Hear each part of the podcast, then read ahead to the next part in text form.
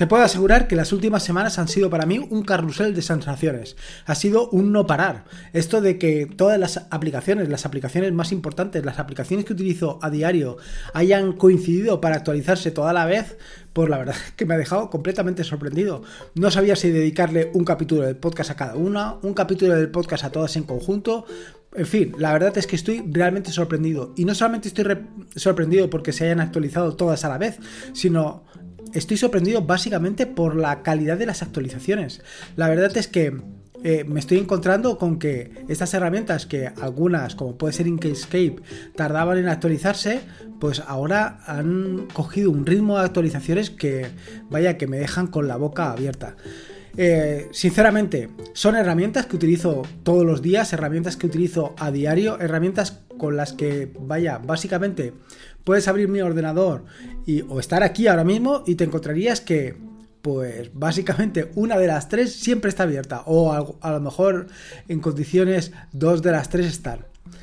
Como siempre, esto de las actualizaciones va a gusto del consumidor. Hay quien prefiere que una aplicación no se actualice nada porque así está más cómodo y hay quien pues prefiere que se actualice todos los días por aquello de las novedades. Los que no quieren que se actualice, pues siempre surgen nuevas modalidades o nuevas versiones de la aplicación que lo dejan todo como estaba. Pero yo sinceramente prefiero que todo esto vaya evolucionando, que evolucione poco a poco, porque Sinceramente, un cambio, una mejora, supone en algunas ocasiones que algunos otros usuarios se vengan, se vengan a estas aplicaciones que utilizamos por defecto.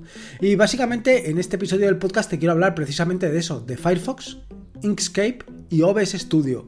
Tres nuevas actualizaciones de estas tres aplicaciones que realmente me han dejado con la boca abierta.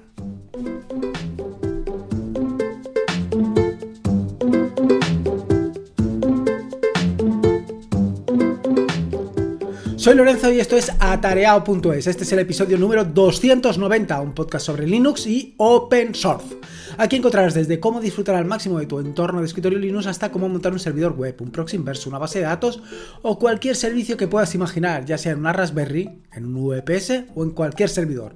Vamos, cualquier cosa que quieras hacer con Linux, seguro, seguro, seguro que la encontrarás aquí.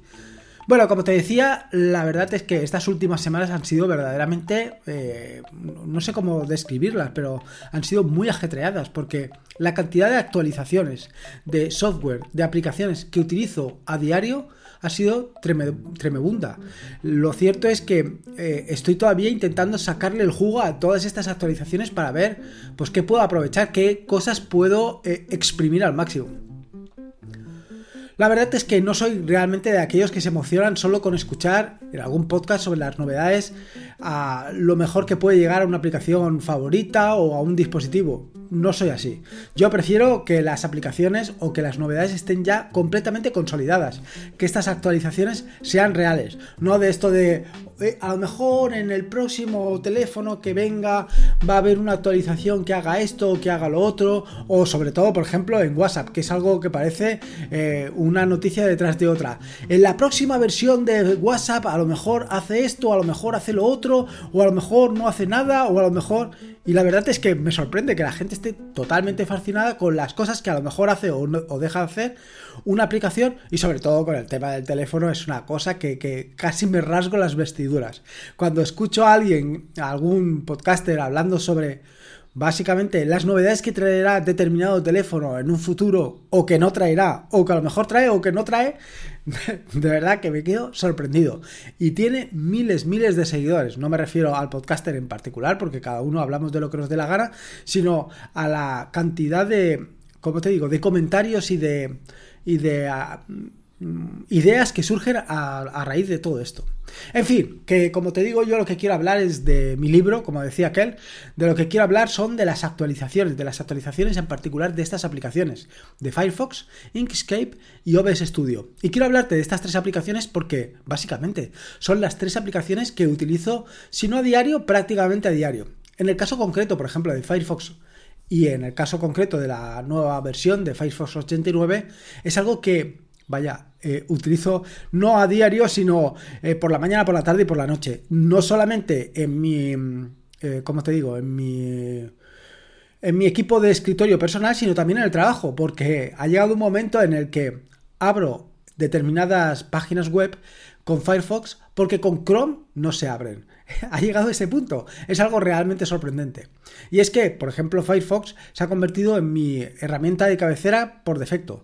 En, no solamente a la hora de consultar o de navegar o de documentarme en cualquier cosa, sino también a la hora de, informarme y a la hora de preparar los artículos, los podcasts, los, eh, los guiones de los podcasts, los guiones de los vídeos. Todo esto lo hago realmente con Firefox.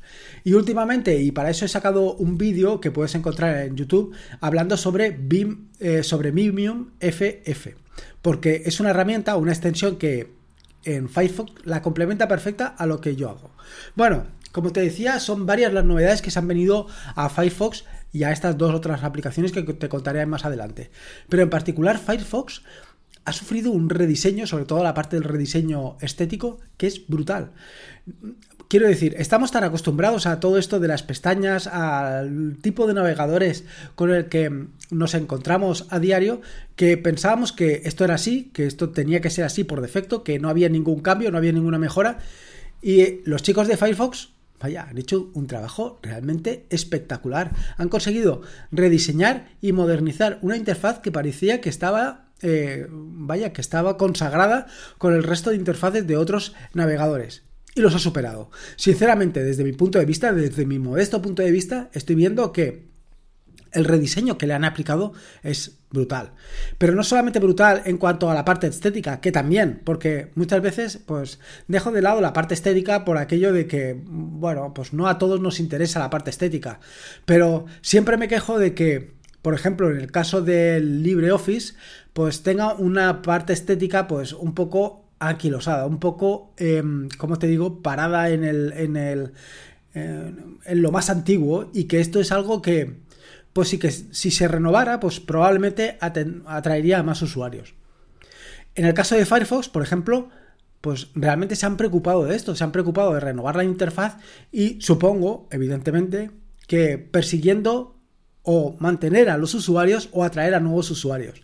Pero no solamente han conseguido una mejora estética brutal, una mejora estética que vale la pena pues mm, probar, sino que además ha sido una mejora estética en pro del usuario, en pro de conseguir una mejor experiencia de usuario. Han limpiado, han limpiado la interfaz de usuario, han limpiado la interfaz de usuario básicamente quitando todo aquello que no utilizas, todo aquello o que no utilizas o que utilizas menos. ¿Y para qué y cómo han hecho esto? Bueno, pues básicamente ya te lo puedes imaginar, gracias a la telemetría.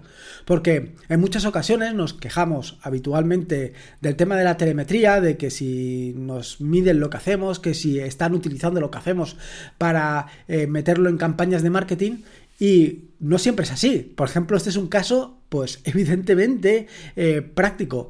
Han utilizado la telemetría para mejorar exactamente eso, tu experiencia de usuario, para conseguir que tu experiencia de usuario sea lo mejor posible, quitando todo aquello que no utiliza y no solamente quitando todo lo que aquello, todo aquello que no utilizas en el propio interfaz, sino también limpiando pues todo lo que es los menús, simplificando los menús, simplificando los cuadros de diálogo, simplificándolo todo para que cuando tú veas un cuadro de diálogo digas, "Ah, ya sé esto se refiere exactamente a esto." Porque en ocasiones los desarrolladores pues pensamos de alguna manera que eh, un cuadro de diálogo cargado de opciones de información es lo mejor. Y no es así. Muchas veces es justo todo lo contrario. Hay tanta información en un menú o en un cuadro de diálogo que al final no sabes exactamente lo que se te quiere transmitir. Bueno, pues precisamente con la telemetría eh, los chicos de Firefox han conseguido pues algo realmente espectacular.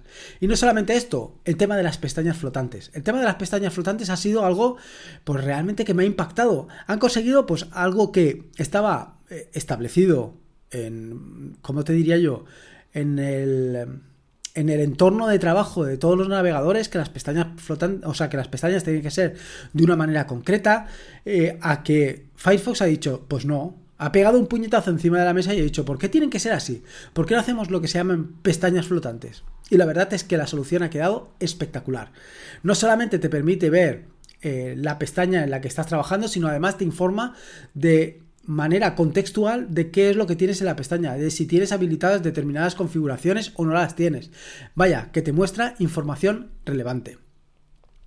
Más cosas que se han mejorado, pues en el tema de Firefox además es todo lo relacionado con la experiencia de usuario. No solamente eh, han tenido en cuenta en la parte de la telemetría, pues aquellas cosas que utilizamos más o menos, sino que además le han dado un golpe de coherencia a todo el aspecto visual de Firefox, utilizando por ejemplo una iconografía pues mucho más ligera y una paleta de colores más refinada y sobre todo más coherente con todo el aspecto de Firefox. La verdad es que en mi caso, particularmente con el uso intensivo que le doy a Firefox, la experiencia es brutal, sinceramente brutal. Para mí el cambio ha sido sustancial. Eh, cuando llegó la nueva versión de Ubuntu, perdón, de Firefox, la verdad es que me quedé realmente impresionado por las mejoras y por, vaya, por esa sensación de decir, realmente tengo una aplicación novedosa, potente, rápida y fluida. Y es que no nos equivoquemos, prácticamente hoy en día todos los navegadores tienen una velocidad aproximadamente igual, no hay una que digas que es mucho más rápida que otra. Sin embargo, hay pequeños detalles en Firefox que vas viendo que van mejorando constantemente. Por ejemplo, el tema de la eh, privacidad del usuario, esta modalidad que se ha ido integrando y que se ha venido consolidando cada vez más en Firefox, pues la verdad es que llama mucho la atención. Yo eh, cuando navego ahora por páginas web eh, tengo la opción de seleccionar, pues si les quiero poner o les quiero dar mis datos, si quiero que mis datos formen parte del marketing para que me vendan otras cosas o no. Todo esto ya viene de caja directamente con Firefox y la verdad me ha sorprendido muchísimo. Me ha, vaya, me ha impactado muchísimo. De la segunda de las novedades que te quería hablar era de Inkscape. La verdad es que, al igual que con Firefox, Inkscape lo utilizo no tanto a diario, pero básicamente a lo mejor una vez o dos veces a la semana. Y lo utilizo una o dos veces a la semana para todo lo que se refiere a la iconografía y al arte que eh, viene acompañando a las aplicaciones que voy desarrollando. Inkscape para mí es una herramienta fundamental desde hace ya muchos años. Todo lo que son los iconos de las aplicaciones, todo lo que es eh, algunas de las imágenes que vienen acompañando los vídeos o incluso las portadas de, las presentaciones que voy haciendo, todas vienen diseñadas con Inkscape. Me encuentro muy cómodo trabajando con Inkscape. Me encuentro, vaya, me encuentro como en casa, sinceramente. Y recientemente, pues me encontré al abrir Inkscape con una pantalla de bienvenida, algo que, vaya, nunca me hubiera imaginado que me, me, podría encontrar en Inkscape. Y me ha gustado muchísimo. Me ha gustado muchísimo porque te hace una introducción a exactamente lo que quieres o lo que esperas encontrar en Inkscape. Vaya, no solamente te muestra eh, esa pantalla que en algún caso podría ser completamente inútil, sin embargo en Inkscape le han conseguido dar ese toque de utilidad hasta límites insospechados, como suelo decir habitualmente. Así, cuando abres esa pantalla de bienvenida, lo que te vas a encontrar son tres opciones. La opción de lienzo, de teclado y de apariencia. En la, en la, opción de lienzo lo que puedes hacer es seleccionar cómo quieres el fondo sobre el que quieres realizar tus trabajos, sobre el que quieres realizar tus dibujos. Y la verdad, a mí me ha impactado, me ha impactado porque estoy acostumbrado a ese fondo blanco con el que trabajo habitualmente con Inkscape y trabajar con otro tipo de fondo joder, es mucho más relajante. A mí, no sé, estoy tan acostumbrado últimamente al tema del fondo oscuro, a trabajar con, temas oscuros, que ahora volver a un tema blanco, en el caso de Inkscape, me, vaya, me chirriaba un poco. Sin embargo, con esta solución, la primera en la frente, primera es la solución. La segunda es el teclado. Te permite elegir diferentes atajos de teclado, diferentes combinaciones de teclado. Y esto para mí es brutal. Sinceramente, no muy brutal, porque yo siempre utilizo lo mismo. Ya estoy tan acostumbrado a trabajar con el teclado de, de, Inkscape que ahora cambiar a otro tipo de teclado, pues no lo termino de ver. Pero para aquellos que estáis acostumbrados a trabajar a otro nivel o trabajar con otro tipo de aplicaciones, como puede ser el anquilosado Corel Draw, ¿cuánto tiempo de entonces? Vaya. O a otro tipo de aplicaciones, es que podéis seguir utilizando la misma combinación de teclas que utilizas cuando estás utilizando esa aplicación o cualquier otra. Y por último, la apariencia. Te permite elegir una apariencia, pues una, una, apariencia coherente en todo lo que es Inkscape. Te permite seleccionar los tipos de iconos, la forma, en fin, te permite elegirlo todo. La verdad es que yo he elegido eh, la escala de grises y estoy muy, muy, muy satisfecho. Estoy muy satisfecho con el resultado que he conseguido. Luego, por otro lado, otra de las novedades que he incorporado Inkscape y que realmente me impacta muchísimo es el tema de la paleta de comandos. La paleta de comandos, yo estoy acostumbrado pues, a encontrarme esto de la paleta de comandos en otras aplicaciones como puede ser el propio Visual Studio Code o, a ver, ahora no recuerdo, eh, creo recordar que era... Eh, no me acuerdo, es otra aplicación de, de programación bueno, en fin, Visual Studio Code es una que la tiene integrada y hay otras muchas que también la tienen integradas. Al final lo que hace es mostrarte un cuadro de diálogo que básicamente se resume en una caja de entrada donde puedes escribir un comando. Bueno, pues esto lo acaba de integrar ahora eh, Inkscape. Pulsas el interrogante y te aparece ese cuadro de diálogo de la caja. Y conforme vas escribiendo te va mostrando o va resumiendo las, eh, los comandos que cuadran con lo que tú has introducido, con lo cual vas mucho más rápido. Al final, pues todos los desarrolladores, todos los eh, implementadores de aplicaciones se han, se han dado cuenta que esto de los menús, bueno, está bien, es una manera de trabajar, pero no es la mejor manera, no es la manera más óptima, no es sobre todo la manera más productiva. Al final, mover el ratón, desplazar el ratón de un menú a otro, consume tiempo, consume mucho tiempo. Sin embargo, abrir una, paleta de comandos como es esta, utilizar los, los, comandos directamente, como puede ser en una línea de comandos, en el caso de Vim o en el caso de otras aplicaciones, es mucho más rápido. Es, sinceramente, infinitamente más rápido. Y esto se agradece. Se agradece que los desarrolladores vayan pensando en la productividad de los que utilizamos las herramientas.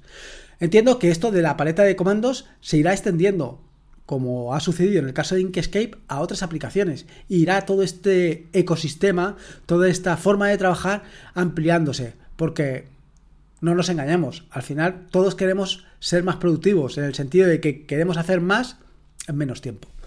Otra cuestión, otra cuestión que se ha actualizado en el caso de Inkscape es los diálogos del tipo doc. Em, yo estoy muy acostumbrado, estoy muy acostumbrado a trabajar con los diálogos del tipo doc en el caso de Inkscape, de esto de que los diálogos aparezcan en un lado o en el otro lado de Inkscape, pero no conseguía todavía, em, como te digo, integrarlo o interiorizarlo en la forma de trabajar. Vaya, me resulta extraño. O sea, me resultaba extraño, no me resultaba del todo práctico. ¿Por qué? Pues porque básicamente lo que sucedía es que cada vez que abría un diálogo, lo que la, ese diálogo venía a apilarse sobre el resto de diálogos. De manera que para seleccionar uno u otro tenía que ir al fondo del doc, que normalmente yo siempre lo tengo a la derecha, y pulsar en cada uno de ellos. Sin embargo, ¿qué es lo que han hecho los chicos de Inkscape? Pues los chicos de Inkscape lo que han hecho ha sido pues algo con lo que estamos habituados a trabajar, que es con pestañas. De manera que ahora cada vez que abres un cuadro de diálogo y este va al doc, se situará en la parte superior, se situará en la parte superior de ese doc colocándose una nueva pestaña. ¿Tienes tres diálogos? Pues tres pestañas. Cuatro, cuatro, cinco, cinco, seis, seis, una, una. Y no solamente esto, probablemente algo que ya funcionaba antes, pero hasta ahora no me había dado cuenta, yo creo que lo han introducido ahora como novedad, es la posibilidad de ocultar todos los cuadros de diálogo, todo ese doc, con un solo atajo de teclado, pulsando la tecla F12. Con la tecla F12 lo que haces ahora es ocultar ese atajo, ese, ese doc, ese cuadro de diálogo, esa combinación de cuadros de diálogo que te aparece normalmente a la derecha, ocultarlo o mostrarlo. Y eso es súper, súper, súper cómodo, súper cómodo. Porque la verdad, cuando yo estoy trabajando, normalmente lo que quiero es tener pues todo el panel, todo el, fondo de trabajo, todo el canvas a mi disposición para poder ir diseñando, haciendo cosas. Eso lo quiero directamente. Sin embargo, pues con el doc, pues no me aclaro. No, bueno, no me aclaraba, no me aclaraba porque lo tenía ahí, quería ocultarlo, tenía que ir pestaña a pestaña. Ahora con F12, de un plumazo, todo fuera. Otra de las características que se ha venido a Inkscape ha sido la configuración. Y es que estamos muy habituados a, o queremos que nuestras aplicaciones tengan cuantas más posibilidades, cuantas más opciones, cuantas más preferencias, cuanta más configuración, mejor que mejor.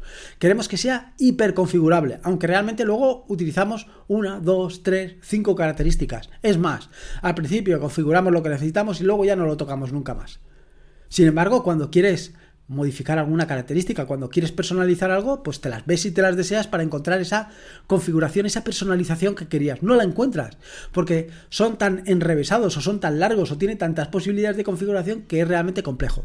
Bueno, pues de nuevo los chicos de Inkscape la han bordado, lo han clavado, lo han hecho perfecto. Y es que lo que han introducido ha sido una pequeña caja de texto donde puedes introducir parte de lo que quieres, eh, o el texto de lo que quieres modificar, de la configuración que buscas, y ellos van eliminando el resto para mostrarte exactamente eso o para mostrarte algunas de las opciones.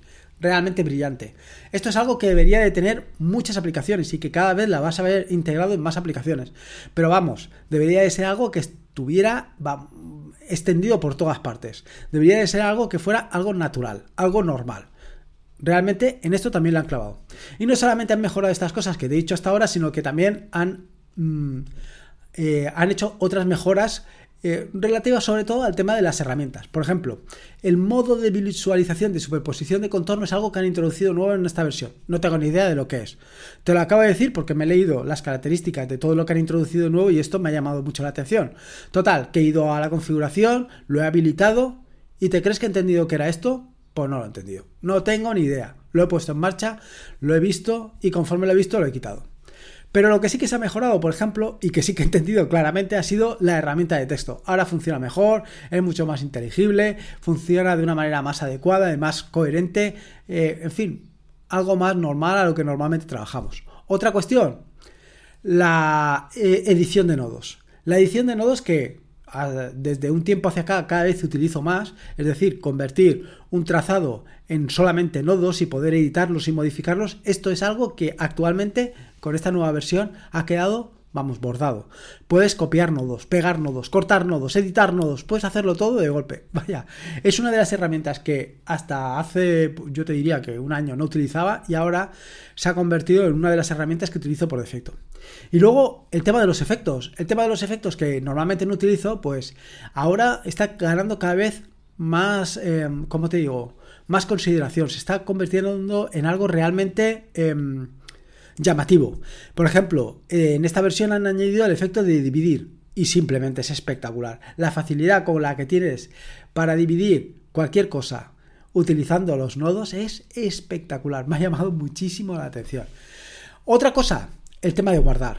Ostras, la verdad es que hasta ahora guardar cualquier cosa en formato PNG o eh, requería de un par de pasos. Esto lo han simplificado también. Esto lo han simplificado también y lo han hecho mucho más sencillo, que es lo que yo entiendo que debe de ser. Ostras, ¿por qué necesitas dos pasos para hacer o para guardar un, o mejor dicho, para convertir un archivo de SVG a PNG? No lo entiendo. No solamente eso, sino que además han añadido, eh, además del formato PNG, como te decía, otros formatos como puede ser JPG, TIFF, todo esto lo han, lo han introducido de caja. Y otra de las novedades que también han introducido o que van a introducir o que están trabajando en ello es el tema de las extensiones, las extensiones en Python. Y cuando he leído esto, vamos, los ojos se me han abierto, pero a nivel de plato, pero no plato de postre, no, no, no, no, plato de primer grado, plato de tamaño 50 centímetros de diámetro, vamos, estaba sorprendido, maravillado y estoy expectante, estoy deseando meterle mano a este tema. Bueno, Contadas las novedades de Firefox y contadas las novedades de Inkscape, me queda el tercero, me queda la tercera pata, que es OBS Studio. Hasta yo te diría que hasta hace un año OBS Studio pues era de esas aplicaciones que sabían que sabía yo que existían pero que no utilizaba. Sin embargo, pues desde yo te diría que desde este último año OBS Studio se ha convertido en una de mis herramientas por defecto. La utilizo prácticamente a diario y la utilizo prácticamente a diario pues como bien sabes porque se han incorporado o he añadido o he, ¿cómo te diría yo? bueno, vaya, que los vídeos ya forman parte de todo el conjunto de mm, entretenimiento, por decirlo de alguna manera, que ofrece el proyecto atareado.es. Actualmente, bueno, hasta hace unos años, pues lo único que te estaba ofreciendo eran tutoriales, tutoriales escritos que podías seguir, que podías, bueno, pues eh, intentar eh, adecuarte a ellos o formarte de alguna manera, pues tutoriales sobre cómo trabajar con el terminal, tutoriales sobre cómo trabajar con Bash, cómo hacer tus scripts. Bien, está bien, pero bueno, pues este año he decidido pues complementarlo todo. Y he decidido complementarlo todo añadiendo la tercera pata, que son los vídeos. Además de los tutoriales, además del podcast, ahora también tienes vídeo. De manera que toda esa formación que puedes encontrar en modo texto en los tutoriales de atareado.es, ahora también los tienes en vídeo. Ahora entenderás perfectamente que OBS Studio se haya convertido en una herramienta de referencia para mí, en una necesidad. Y esto de que recientemente hayan introducido una nueva versión, una nueva mejora, una, la nueva versión 27, pues ha sido realmente espectacular. Ha sido como, yo no sé, como que te hubieran hecho, o como me hubieran hecho a mí, unos zapatos a medida. La posibilidad de deshacer. Cuando he visto esto, casi, vamos, casi me pongo a llorar, casi, vaya, casi me saltan las lágrimas. Todo un clásico en cualquier aplicación que se precie. Cualquier aplicación debería de tener el poder a deshacer y rehacer todas tus últimas eh, acciones. Algo imprescindible. Yo soy mucho de probar, muchísimo de probar. Me gusta probarlo todo. Me gusta, vaya, eh, probar hasta la extenuación. Y en este sentido, el problema que tengo es que voy probando, probando, pero luego siempre, pues, eh, si el resultado no es el que yo me esperaba, quiero volver atrás. ¿Y cómo volver atrás? Bueno, con deshacer. Y si la aplicación no tiene deshacer, bueno, pues solamente te queda cortarte las venas y tirarte por la ventana. No sé si en este sentido, o sea, no sé si una cosa primero otra cosa después, pero bueno. Cuestión, Inkscape ha introducido el deshacer. Otro aplauso para estos chicos. Luego, otra mejora que han introducido ha sido un nuevo diálogo de archivos perdidos que te avisa cuando alguna de las fuentes no se encuentran.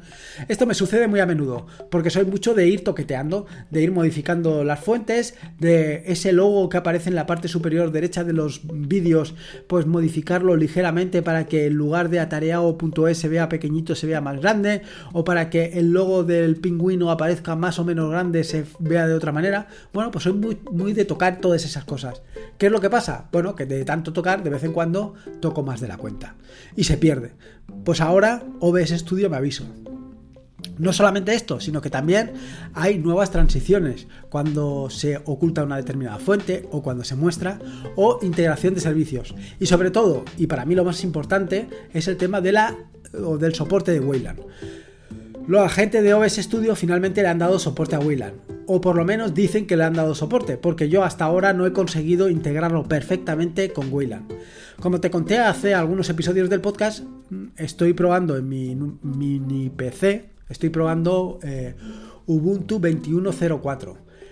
Y la verdad es que, pues, eh, no lo estoy utilizando por defecto y no porque una de las razones básicas, una de las razones quizás más importantes, es que eh, OBS Studio no funciona allí. O no termina de funcionar como yo esperaba. Básicamente, el problema que tengo es que no captura la pantalla completa. Solamente me captura ventanas. Y esto, pues, actualmente es un problema. Porque yo lo que quiero es mostrarte exactamente pues lo que estoy haciendo. Mostrarte las ventanas de lo que estoy haciendo. Eh, mostrarte las teclas que pulso, todo eso necesita mostrártelo. Y si no te lo puedo mostrar de una manera sencilla, pues no me funciona, no me vale esa aplicación. Y bueno, esperemos que en próximas versiones se actualice para que yo te pueda utilizar y si no, pues nada. Y esto es un poco lo que te quería contar, te quería hablar sobre estas aplicaciones. Te quería hablar sobre todas estas herramientas y todas estas novedades que realmente me han impactado muchísimo. Me han impactado, vaya, hasta al punto de dedicarles un capítulo, porque la verdad es que se lo merecen. Están haciendo un trabajo, todas ellas, espectacular. Así que no tienes ningún tipo de excusa para no probarlas, para no ver lo bien que lo están haciendo. Ya sea que estés en Windows, en MacOS o en Linux, utilizar cualquier cualquiera de estas herramientas, vaya, está a la orden del día, lo puedes hacer. Todas son multiplataforma y las puedes utilizar. Así que pruébalo y ya me contarás cuál es tu sensación. Y poco más que decirte, espero que te haya gustado este nuevo episodio del podcast y si puedes, pues como te digo, siempre te agradecería una valoración, ya sea en iVoox o en Apple Podcast para dar a conocer este proyecto y que llegue a más gente, más gente pueda disfrutar tanto de Linux como del open source. Te he dejado una nota en los, eh, un enlace, mejor dicho, en, la, en el pie del, del, podcast, en las notas del podcast, para que puedas o que te sea más fácil esta valoración.